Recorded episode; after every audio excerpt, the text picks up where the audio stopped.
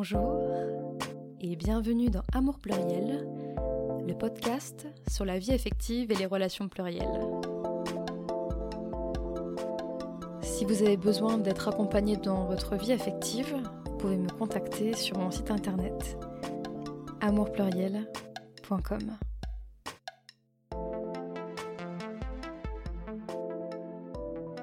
Alors, euh, ma situation actuelle, elle est un peu plus floue et euh, moins définie qu'elle ne l'était auparavant, mais pour faire simple, euh, je suis avec une jeune femme depuis 4 ans. on a ouvert notre, notre couple il y a quelques temps. on avait démarré avec un polyamour hiérarchique, assez cadré. Petit à petit, on a fait tomber certaines limites au fur et à mesure des, des relations et de nos envies. Et aujourd'hui, on est en train d'adopter un fonctionnement moins hiérarchisé. Et ça fait bientôt deux ans que tu te considères polyamoureux. C'est ça. Quel a été l'élément déclencheur?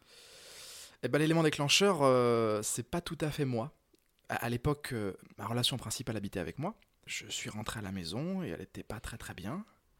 Et elle m'a expliqué que, euh, en fait, elle avait développé des sentiments pour une personne, que ça faisait un petit moment que elle voyait cette personne pas amoureusement ni sexuellement, amicalement, mais qu'elle se voyait beaucoup qu'elle avait fini par penser que cette attirance était réciproque, qu'elle en avait parlé avec cette personne et que ça, elle n'avait pas eu la réponse qu'elle espérait. Et face à ça, euh, face à cette annonce un petit peu euh, choquante pour quelqu'un qui a quand même euh, exclusivement connu des relations exclusives, ma première réaction, assez paradoxalement peut-être, a été d'être, enfin je pense, faudrait lui demander, compréhensif, très désolé, et j'ai essayé d'être le plus réconfortant et présent possible. Et une fois que j'ai pris le temps d'y penser, je me suis dit deux choses. La première, c'est que j'étais un peu vexé qu'elle n'ait pas eu assez confiance en moi pour m'en parler dès le début. Et la deuxième, c'est que si ça me dérangeait pas tant que ça, petit 1, et si surtout, pendant le temps où elle avait eu cette attirance pour cette autre personne, petit 2, euh, son comportement envers moi n'avait pas changé et notre relation n'avait pas été impactée négativement, c'est que visiblement c'était quelque chose qui était euh, envisageable, possible, en tout cas que ça n'avait pas. Euh, ça ne menaçait pas, ou ça n'avait pas menacé notre relation. Et tu n'avais pas la sensation qu'elle voulait te quitter en fait? Pas du tout, pas du tout. À vrai dire, ce qui m'a le plus vexé, c'est que j'ai rien vu du tout. Pas même dans ses changements d'attitude. Euh, même si je sentais bien qu'elle s'entendait très bien avec cette personne, mais, mais j'imaginais pas que ça pouvait être euh, à ce point. Euh, mais il n'y a jamais eu de, de, de, mouvement de, recul envers moi, il n'y a jamais eu de distance, il n'y a jamais eu de volonté de moins me, me voir. Alors on habitait ensemble, donc ça aurait été difficile, mais il n'y avait jamais eu de, volonté de, plus de temps seul ou plus de temps loin de, de, moi ou autre. Donc, euh, donc voilà. Et toi, du coup, parce que elle, peut-être qu'elle elle avait envie euh, bah, du, coup d'une pluralité, mais toi? Bah, Du coup, à ce moment-là, je me posais pas du tout la question. Et puis, euh, en interrogeant, bah, en me rendant compte que finalement, elle pouvait avoir ce genre d'attirance sans que ça modifie sa, sa, relation avec moi et ses sentiments, je me suis mis à interroger mes sentiments vis-à-vis d'autres personnes. Et il y avait une amie que je voyais beaucoup à ce moment-là. Euh, c'était une autre, c'est bon Oui, c'était une autre, c'était pas la même que, c'était pas la même que la sienne. Euh... C'était pas la même personne du tout, mais en y réfléchissant, je me suis rendu compte que la seule chose qui m'empêchait de qualifier mes sentiments pour cette personne d'un peu plus que amicaux était le fait que, comme j'étais en couple, je ne m'autorisais même pas à euh, envisager que ces sentiments puissent euh, être autre chose que de l'amitié. Et quel a été ton parcours du coup depuis? Et bah depuis, euh, on y a beaucoup réfléchi tous les deux. On a pris, je pense, pas mal de temps, mais c'est une bonne chose pour en discuter beaucoup. Parce que, enfin, on partait de zéro, enfin, littéralement de zéro, dans le sens où moi, j'ai, mais comme la plupart des gens, euh, moi, je viens d'une famille euh, très ouverte d'esprit sur tout un tas de sujets, mais où quand même le modèle monogame, c'est même pas qu'il a jamais été interrogé, c'est qu'il est et c'est tout, en fait. Le reste n'existe pas. Voilà, il n'a même pas à être interrogé. Donc forcément, pour quelqu'un comme moi qui vient de ce milieu-là, qui a en plus étudié dans, un collège et un lycée catholique, qui a été euh, enfant de cœur, amen. Euh, et puis du coup, avant d'être avec ma copine, avec qui on a ouvert notre relation, j'avais déjà eu une relation euh, exclusive de longue durée. Et ça me paraissait être le modèle normal, et même plus que le modèle normal, ça me paraissait être le seul modèle qui pouvait exister ou qui existait, en tout cas envisageable pour moi. Donc c'est-à-dire que pendant tes années d'exclusivité du coup en, couple, euh, tu n'as même pas eu plusieurs attirances? Si, si, bien sûr que si. Euh, si j'ai été attiré par, euh, par d'autres femmes, mais je cataloguais ça comme une attirance physique, un fantasme passager, qui, s'il restait de l'ordre du fantasme, n'avait rien de répréhensible, parce que ce que nous pensons en notre fort intérieur, les fantasmes que nous avons, n'engagent que nous. on a pris beaucoup de temps, c'est-à-dire qu'on ne s'est rien autorisé pendant un long moment, même si on en parlait, pour nous laisser du temps à deux et individuellement de réfléchir à la question. C'est-à-dire un long moment? Cinq mois à peu près. Et qu'est-ce que vous êtes autorisé euh, au départ? Alors, euh, on a essayé d'y aller petit à petit, euh, dans le sens où on s'est autorisé au début plutôt des aventures essentiellement sexuelles, tout en sachant que, enfin, elle et moi n'étions pas naïfs. les sentiments, ça se contrôle pas et que donc si euh, une telle relation euh, amoureuse puissante venait à se présenter, plutôt que de se frustrer de s'en empêcher, il valait mieux qu'on se le partage, qu'on en parle, pour chercher à se l'autoriser, plutôt que voilà, à, l'interdire à tout prix. Et tu m'as confié que le polyamour t'avait amené à t'interroger sur ta manière de séduire. Est-ce que tu peux développer un petit Bien sûr. Euh, bah en fait, comme, comme, je le disais, j'ai pendant longtemps j'ai pas eu de relation, enfin pendant longtemps. Pendant mon adolescence, je n'ai pas eu de relation. Et puis, euh, arrivé à l'université, j'ai eu deux relations importantes qui se sont suivies euh, de près, qui ont été des relations exclusives du coup. Enfin, la première a été exclusive, la deuxième l'a été pendant un, moment. Donc en fait, pendant 5 ou 6 ans, je me suis retrouvé en situation où euh, bah, j'étais en couple, j'étais exclusif, donc je ne séduisais plus, je n'étais plus en situation de, drague, de séduction, on appelle ça comme on veut. Et quand euh, on a ouvert notre relation, et que je me suis mis à me retrouver dans des situations de séduction, j'ai rapidement compris que euh, ben, je pouvais plus euh, le faire comme je le faisais quand j'étais ado, déjà ça paraît évident, mais qu'en fait il y a certaines choses que je considérais comme euh, nécessaires, sans trop savoir pourquoi d'ailleurs, mais parce que inconsciemment c'était comme ça que ça se faisait. Tu penses à quoi? Eh ben je sais pas, par exemple si je suis très fan de cinéma, donc euh, je propose souvent d'aller au ciné euh, pour des rendez-vous à deux, et que donc dans la salle de cinéma, pour exprimer ou pour faire comprendre à la personne qui est à côté de nous qu'elle nous plaît, il faut faire un geste vers elle, euh, lui prendre la main, poser sa main sur sa cuisse. Sauf que bah évidemment que ça paraît absurde maintenant, même, à moi de, le dire, mais évidemment qu'il y a des personnes qui n'ont pas envie de se faire toucher. ni la main, ni la cuisse, ni l'épaule, ni rien du tout il euh, y a des personnes qui peuvent ne pas avoir conscience que euh, l'invitation au cinéma était euh, un rendez-vous galant qui pouvait prendre ça pour juste une sortie entre, entre amis et qui donc peuvent mal vivre ou pas bien accepter le geste. C'est d'autant plus vrai que je suis un jeune homme et que donc je suis plutôt, en plus issu d'une famille plutôt bourgeoise, et hétérosexuel, du coup. Et hétérosexuel. donc je suis quand même plutôt euh, le top du panier de la domination sociale. Je suis euh, en haut de l'échelle, entre guillemets.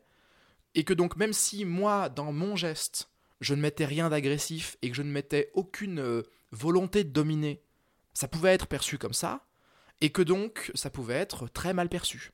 Ça pouvait être très mal perçu parce qu'il y a des gens qui n'aiment pas se faire toucher. Ça pouvait être très mal perçu parce que c'est un geste que je me permettais en tant qu'homme envers des femmes mais que peut-être je me serais pas permis dans d'autres circonstances, avec d'autres personnes, que donc il y avait un fond, enfin il y avait même pas un fond, il y a euh, un mécanisme de domination euh, en jeu, et que donc euh, il fallait que je fasse beaucoup plus attention à la façon dont je me comportais. Alors, je suis pas en train de prétendre que je me comporte bien maintenant, parce que je pense que j'ai encore énormément de progrès à faire.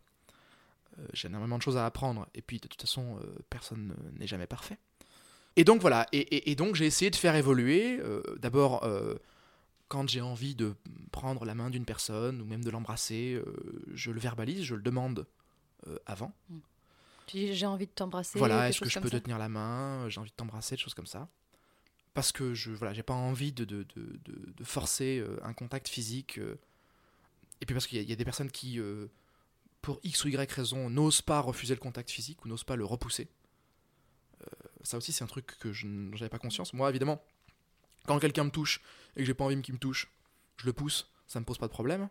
Mais en fait, euh, chose incroyable pour le jeune garçon que j'étais et que je suis encore, euh, il y a des personnes qui juste n'osent pas repousser les gens qui les touchent parce qu'elles sont en situation euh, d'infériorité euh, socialement, d'avoir été dominées, et que donc on leur a appris qu'il fallait pas qu'elles repoussent, ou qu'elles ont trop peur, ou qu'elles sont trop figées, ou peu importe. Et, et, et, et ça m'avait pas traversé l'esprit en fait, ça ne me traversait pas l'esprit.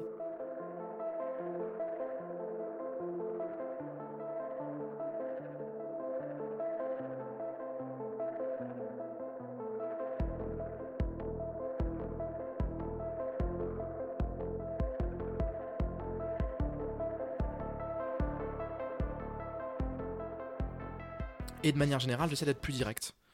Euh, je, voilà, je dis les choses. C'est pas toujours facile, mais voilà, quand euh, une personne me plaît, euh, j'essaye de le verbaliser. quand j'ai.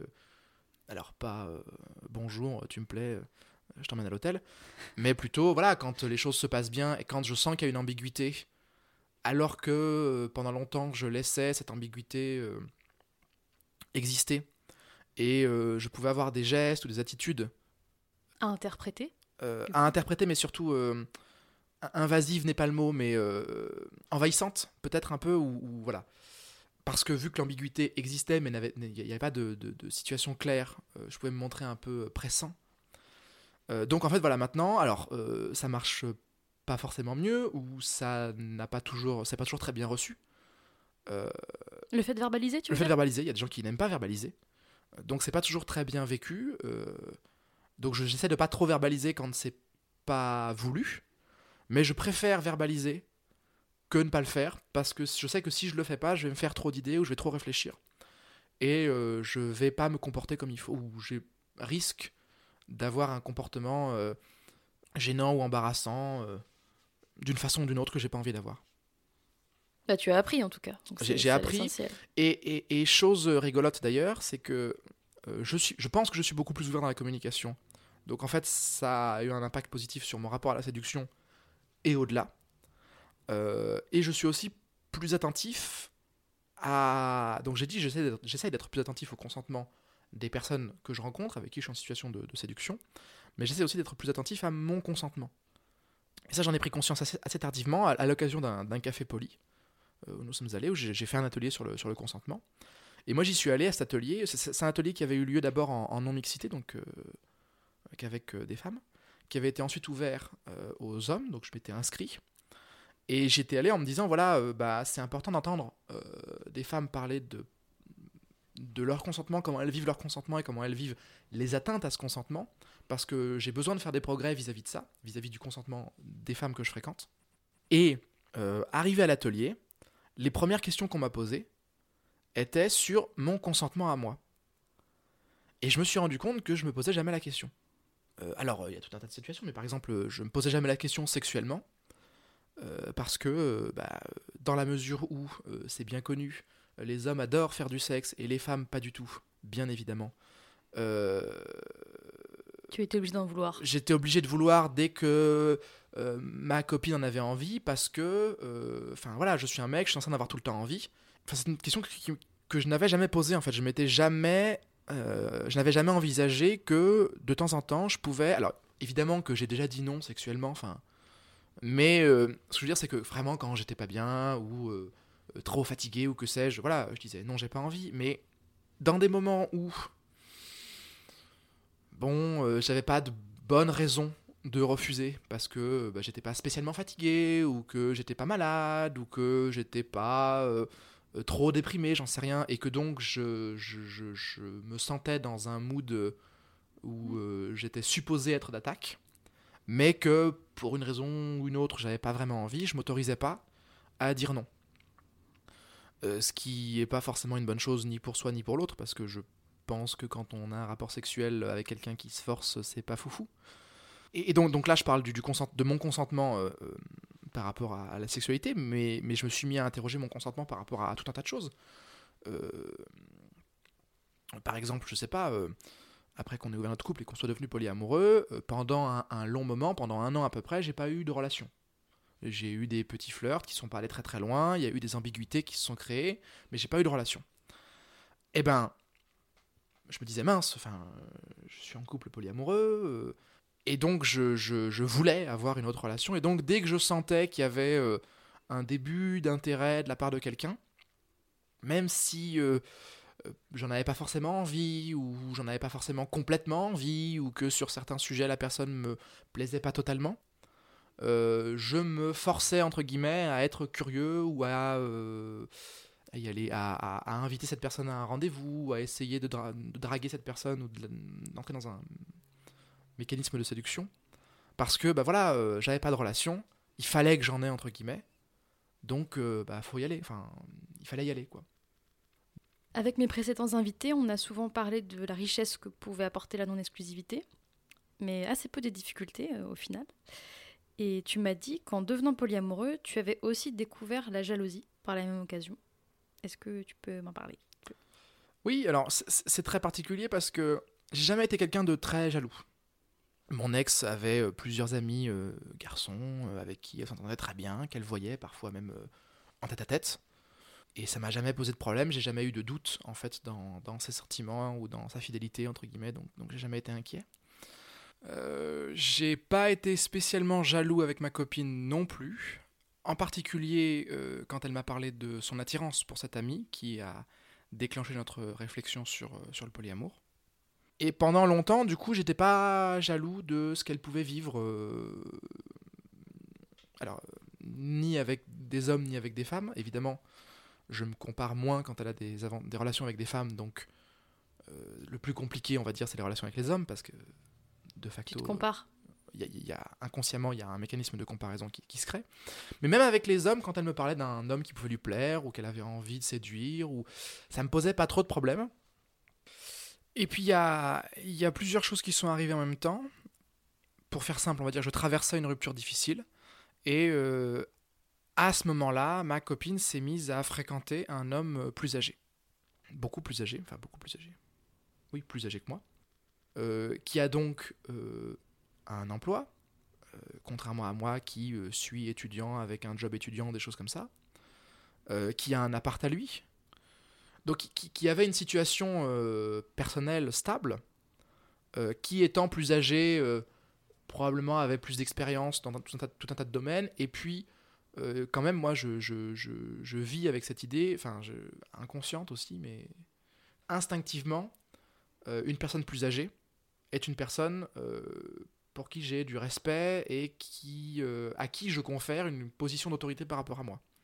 Voilà, un homme plus âgé, même une femme plus âgée, c'est quelqu'un qui a plus d'expérience dans la vie et donc euh, à qui je ne me sens pas légitime de faire des remarques et voilà, qui est en position d'autorité. Donc je me retrouve seul, blessé par la rupture, comme on est toujours blessé par les ruptures, et à devoir gérer en plus de ça cette nouvelle relation qui est un homme, avec qui du coup je vais me comparer, qui est plus âgé, donc en position d'autorité par rapport à moi, et qui, étant plus âgé et ayant une situation stable, peut offrir à ma relation principale une stabilité euh, financière, de cadre de vie, etc., dont elle ne veut pas avec lui, c'est pas le sujet, mais il peut la lui offrir, alors que moi non. C'est sur ce sur quoi tu es jaloux en fait, c'est l'aspect euh, matériel en fait. Euh, c'est la social aussi. C'est l'aspect social qui est que, enfin, c'est c'est l'autorité et la stabilité euh, que cette personne peut avoir par rapport à moi. Voilà, c'est le fait que cette personne est euh, plus âgée, plus mature, plus stable financièrement, socialement. En fait, cet homme est, incarne ce que j'aimerais être à un moment dans ma vie, mais ce que je ne suis pas encore, finalement. Et ça, c'est très angoissant. C'est-à-dire que euh, voir la personne que vous aimez le plus au monde démarrer une histoire avec quelqu'un qui est, dont vous avez l'impression qu'il a une version améliorée de vous-même, euh, c'est très angoissant. Voilà.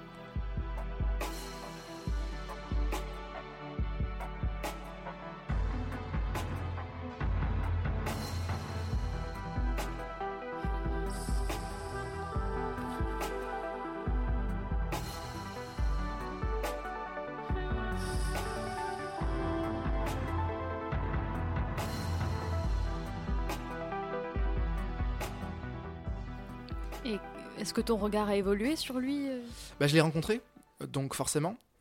Euh, ça m'a pas rassuré surtout, euh, parce que tout ne se règle pas en un coup de baguette magique, mais, euh, mais je m'entends bien avec lui. En tout cas, peu de fois où je l'ai vu, on s'est bien entendu.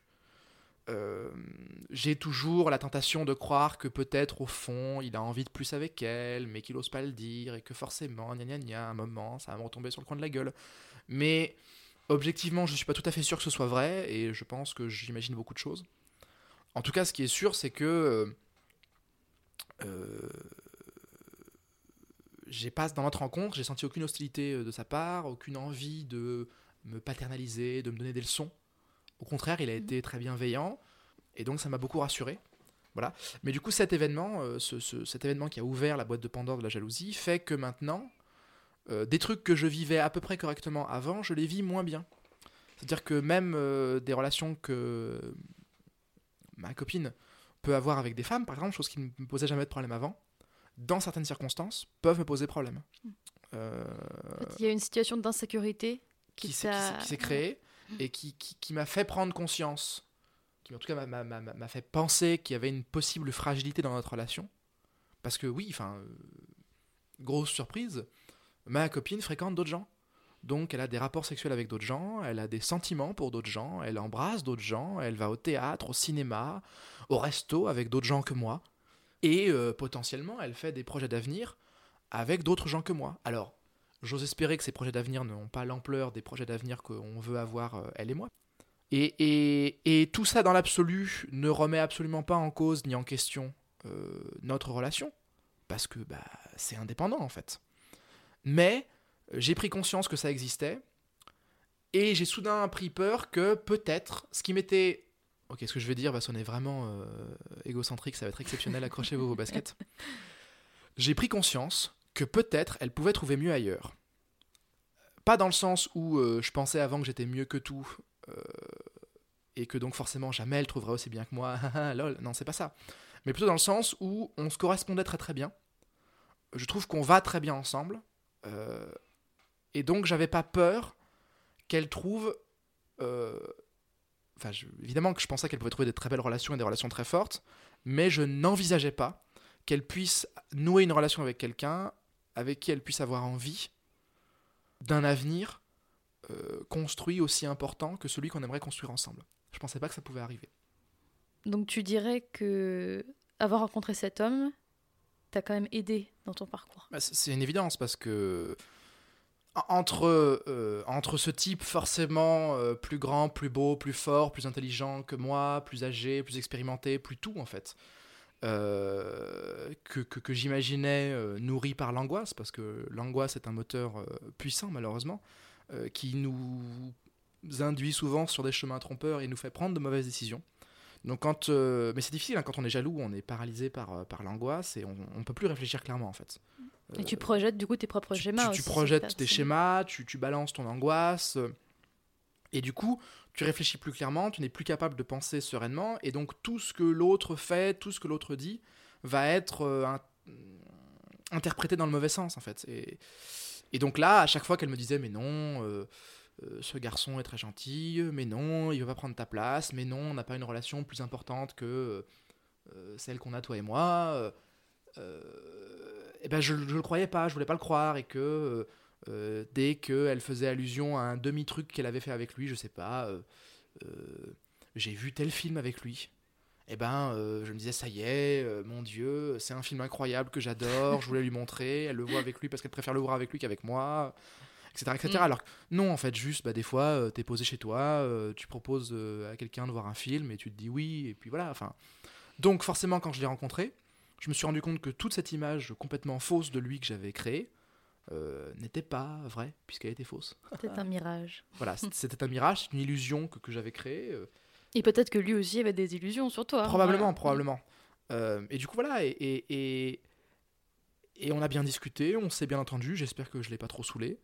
Parce que, comme en témoigne ce podcast, je parle beaucoup, habituellement. Euh, on, a beaucoup discuté tous les deux de tout un tas de choses et finalement assez peu de, notre, euh, de nos relations euh, avec ma copine. On a un peu parlé au début pour mettre les points sur le i d'une certaine façon. Voilà, moi je lui ai dit que j'avais certaines angoisses par rapport à, lui, par rapport à la situation, que ces angoisses m'appartenaient et que je voulais pas les leur imposer ni brider leur relation d'une façon ou d'une autre à cause de mes angoisses, mais que ces angoisses existaient et que j'avais besoin, pour certaines choses, de temps ou d'être de, d'être ménagé. Et du coup, je, je, quand elle me parle de lui maintenant, avant j'avais beaucoup de mal à l'entendre et j'avais beaucoup de mal à accepter qu'elle me parle de lui et je me forçais à l'écouter. et maintenant, j'en parle assez librement. Et si tu t'es face à une personne dans la situation que tu as décrite, à savoir qui est régulièrement pris de jalousie pour un ou une de ses métamours, et qui aurait quand même envie de continuer euh, la non-exclusivité malgré tout, qu'est-ce que tu lui dirais? De rencontrer ce, ce métamour. Enfin, moi, c'est ce qui m'a beaucoup aidé. On peut pas toujours rencontrer tout le monde. Euh, déjà parce qu'il y a des relations plus importantes que d'autres, qu'il y a des relations qui sont pas forcément très sérieuses et que donc on n'a pas envie de présenter. Euh, mais, mais si c'est possible, rencontrer les gens, ça aide, d'autant plus que voilà, si on se comporte intelligemment, si on est bienveillant envers ces personnes, normalement eux le sont aussi. Et donc euh, quand on voit que les gens sont bienveillants envers nous, ne cherchent pas à prendre une place qui ne leur revient pas, euh, et ne correspondent pas en fait aux angoisses qu'on se fait, ça, ça aide beaucoup. Après, voilà, j'ai conscience que la jalousie, c'est quelque chose de, très violent, qui, qui, prend, qui peut prendre tout d'un coup sans aucune. Enfin, le moindre mot de travers va être. On peut l'interpréter euh, de façon négative et ça va enclencher tout un imaginaire et tout un mécanisme de pensée qui peut partir très loin, très très fort, très vite, euh, sans aucune raison. Euh, moi, je sais que des fois, j'ai pété des câbles pour, rien, en fait. Un mot qui est dit où là, je me dis, putain, si elle a dit ça, ça veut dire qu'en fait, il se passe tout ça. Donc, s'il se passe tout ça, c'est qu'en fait, ça veut dire nanana. non, non, non, non, pas du tout. Donc, j'ai conscience que ça peut être très fort, que ça peut être très dur de, à vivre et que ça peut être très envahissant. essayer de se concentrer sur le positif. Voir que ben, dans ces autres relations, notre partenaire est heureux. Voir que malgré ces autres relations, notre partenaire finit toujours par revenir. moi, ma copine, euh, on n'habite pas dans la même ville. Euh, et en l'occurrence, cette autre relation qu'elle a habite euh, dans la ville où elle habite actuellement, donc ils, sont quasiment voisins. Pourtant, toutes les semaines, elle revient me voir là où, là où j'habite. et si elle revient pas me voir, elle me demande ou me propose de venir la voir là où elle est. donc voilà, malgré cette relation, malgré toute la puissance des sentiments qu'elle peut avoir pour cette personne, euh, eh ben, elle a quand même envie de me voir, elle a quand même envie de continuer avec moi, et quand on parle, elle a quand même envie de faire son avenir avec moi, etc. Et ça vaut le coup de, persévérer, de bien communiquer et, de prendre le temps. Voilà. Et il y a des choses qui m'ont beaucoup fait souffrir, qui nous ont beaucoup fait souffrir, elle et moi. Euh, et je revivrai euh, ces moments difficiles sans hésiter pour garder ce qu'on a aujourd'hui. On termine sur Nietzsche, du coup, l'éternel retour. Magnifique. Ah bah, elle, serait contente. Euh, euh, elle adore la. Elle, fait des études de philo, elle, adore, elle adore ah bah Nietzsche. oui, oui, d'accord. Elle adore Nietzsche. Elle est très Nietzscheenne. Bah tiens.